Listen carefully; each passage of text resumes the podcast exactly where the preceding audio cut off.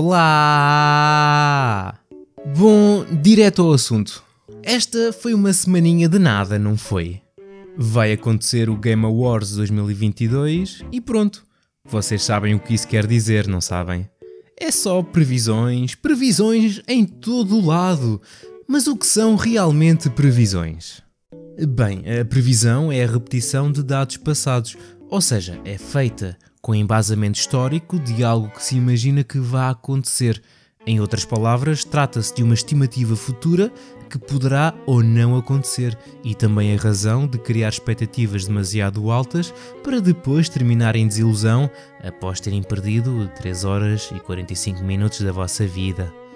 Talvez este ano não seja tanto, já que o Vitor Antunes diz que vão fazer os possíveis para que o espetáculo seja mais curtinho, porque o público diz que sente muita fadiga. O público português pode confirmar isso, tendo em conta que o espetáculo começa à meia-noite e meia, do dia 8 para 9 de dezembro, e existe quem trabalhe no dia a seguir. Isso, juntamente com um palha a dar com um pau, que inclui publicidades de Doritos, Mountain Dew, prémios que ninguém quer saber e concertos lá pelo meio. Tudo eh, com o seu ritmo lento. Se ao menos existisse uma solução, como, sei lá, não ver em direto e apenas ver os anúncios dos jogos no dia seguinte, que é o que realmente interessa. Assim, já fresquinho, de manhã, após uma bela noite de sono, com uma chávena de café e uma torradinha. Não me lembrei de mais nada para falar, por isso decidi que hoje vou me armar em Maia, antes desta ter ido para a CMTV, e agora fazer o que na CMTV não sei ao certo, porque não fui ver, tenho mais que fazer. Deve-lhe ter calhado a carta do Cocó e ela lá foi. Aposto que ela já sabia de antemão que Tom French, o diretor do modo multijogador de Halo Infinite, ia abandonar o 343. Após 11 anos no estúdio, sacudiu as mãos e disse: Ah, bom, ah, o meu trabalho aqui está feito e pá, pois, boa sorte com isto. E, e lá foi ele. Podem dizer o que quiserem do Halo Infinite, mas ainda existe pessoas a jogar. Ao contrário do Dragon Ball da Breakers, que morreu em menos de dois meses, mas não era preciso ser vidente, tarólogo ou ababado do Dragon Ball para prever isso. Bom, eu já fui buscar a minha bolinha de cristal, que é como quem diz uma bola da patrulha pata que tinha aqui, para saber o que vão fazer, falar e anunciar no Game Awards. Vai ser curtinho, com 30 a 40 jogos, menos anúncios, pelo menos mais curtos, mas nunca saberei se é verdade porque, novamente, não os vou ver.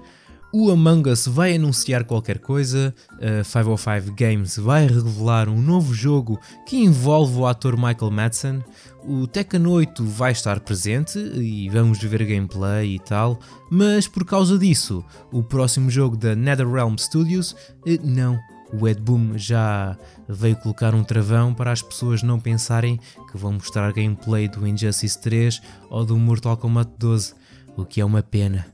Ao contrário do Jedi Fallen Survivor, que vai existir gameplay e o anúncio que vamos poder voltar a colecionar ponchos nhecos a partir do dia 15 de março de 2023. E claro que não podia faltar a presença do melhor amigo do Vitor, o Sr. Hideo Kojima, não existe melhor sítio para anunciar oficialmente o seu projeto Overdose, que é capaz de ser o pior segredo mantido desde o Warp Zone do primeiro Super Mario Bros.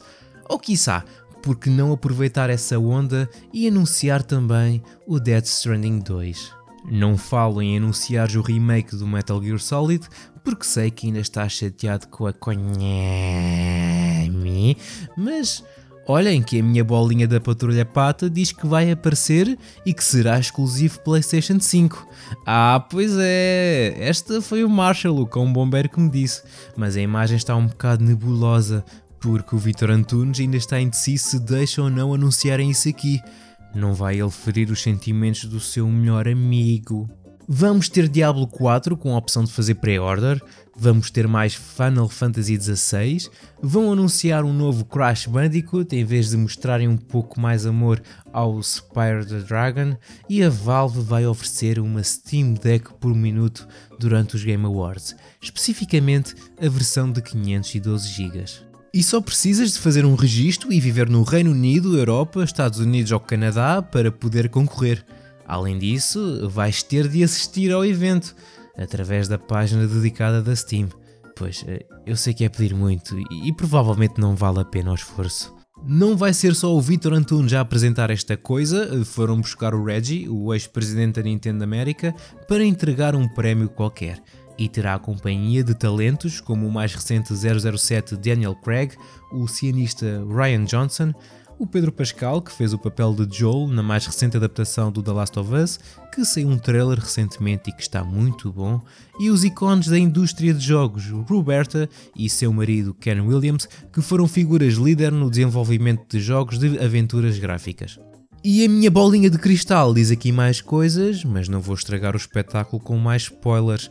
Mas para já posso acrescentar que o Summer Game Fest vai regressar em 2023 com um evento presencial e supostamente é E3 também, por isso vai ser giro. O que não vai ser tão giro é o aumento dos preços dos jogos exclusivos da Microsoft, feitos de raiz para a Xbox Series S e X, para 70 dólares, como é o caso de Starfield, Redfall e Forza Motorsport 8. Ainda não anunciaram o preço aqui para a Europa, mas acho que todos sabemos que vai ser 80 balas. Parece que sempre seguiram as pegadas da Sony, da Ubisoft, da Take-Two, do da Warner Brothers, que lançou recentemente o Gotham Knights, a Activision com o Modern Warfare 2, e era uma questão de tempo para a Microsoft seguir esse caminho negro. No entanto, os jogos vão continuar a sair no Game Pass, o que significa que o Game Pass ficará ainda com o melhor valor, para que pagar 240 euros pelo Starfield, Redfall e pelo Forza, quando posso pagar 17 meses de Game Pass e jogar isso e muito mais? A, a não ser que aumentem isso também, que é o mais provável. Lembra-se quando tentaram aumentar o Xbox Live Gold no ano passado para 120 euros por ano? Pois, isso foi uma coisa que aconteceu. E usaram a mesma desculpa da Sony e das outras editoras. O aumento de preço reflete o conteúdo, escala e complexidade técnica associada aos jogos em questão. Oh Microsoft, o que é que tu foste dizer? Agora tens de provar que realmente os jogos que vais lançar merecem os 80 euros. Ao contrário dos jogos que tens lançado até agora, que, que não foram muitos, mas existem. Podia até dizer que foram poucos, mas bons, mas, mas não vou fazer. E ainda está a chegar o dia em que vou dar 80 euros por um jogo. Mas ei, o Monster Hunter Rise vai sair no Game Pass Xbox One Series PS4 5 no dia 20 de janeiro de 2023, o que é fixe porque até agora só estava disponível na Switch, que é onde eu tenho jogado, e no PC. Mas sabem o que era bom? Era que a Capcom fizesse como a Digital Extremes, que anunciou esta semana que o Warframe vai ter crossplay e cross-save. Não tem data marcada ainda, mas sabemos que vem aí. Agora, vou-me marimbar para o meu save do Monster Hunter na Switch só para jogar noutra plataforma com melhores gráficos, mais frames, ter uma experiência mais fluida e melhor? É pá, não, tenho mais que fazer. Podia usar esse tempo para ver uma competição de Super Smash Bros., mas nem isso posso fazer porque os dois que iam acontecer foram cancelados. E estou a falar do Smash World Tour e do Panda Cup. Isto está aqui uma grande salganhada que vou tentar resumir porque, porque sim. Então, o Smash World Tour, o SWT, já organizou mais de 6.400 eventos presenciais em todo o mundo e a edição deste ano prometia o maior prémio monetário da sua história, 250 mil dólares para o vencedor do Super Smash Bros. Melee e do Ultimate, e a acontecer dos dias 8 a 11 de dezembro. O Panda Global anunciou uma parceria com a Nintendo para a realização do Panda Cup, que é o outro torneio, onde o prémio monetário era de 100 mil dólares e ia-se passar de 16 a 18 de dezembro. Após esta parceria, o CEO do Panda Cup, o Alan Bunny, andou a fazer os possíveis para sabotar o Smash World Tour, espalhando que a mesma nunca iria acontecer, metendo até medo a todos aqueles que já tinham a viagem organizada paga o bilhete, etc. Acabou por se chibar à Nintendo que o Smash World Tour não podia acontecer porque não tem qualquer parceria com a mesma. Isto tendo em conta que a parceria da Nintendo com o Panda Cup não ser exclusiva. isto com o objetivo de monopolizar os campeonatos de Smash.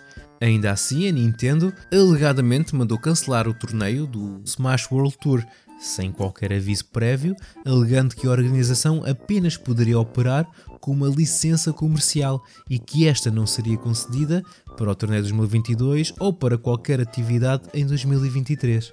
Numa entrevista para a IGN dada há alguns meses, a Nintendo afirmou que a licença oficial de uma competição através da Panda Cup era um passo importante, sim, mas que continuaria a valorizar a comunidade de organizadores independentes. Após o cancelamento do SWT, a Nintendo alega que nunca pediu que o campeonato de 2022 fosse encerrado e que a decisão de cancelar o SWT 2022 foi escolha deles próprios. Estou confuso, só vejo dedos a serem apontados.